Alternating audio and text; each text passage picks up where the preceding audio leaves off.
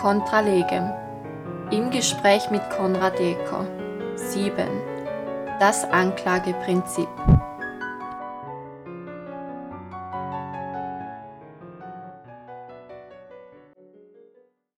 Mein Eindruck wäre, dass in den letzten 10 oder 15 Jahren die Anklagen, die vor Gericht kommen, oder die Strafbefehle Mhm. sind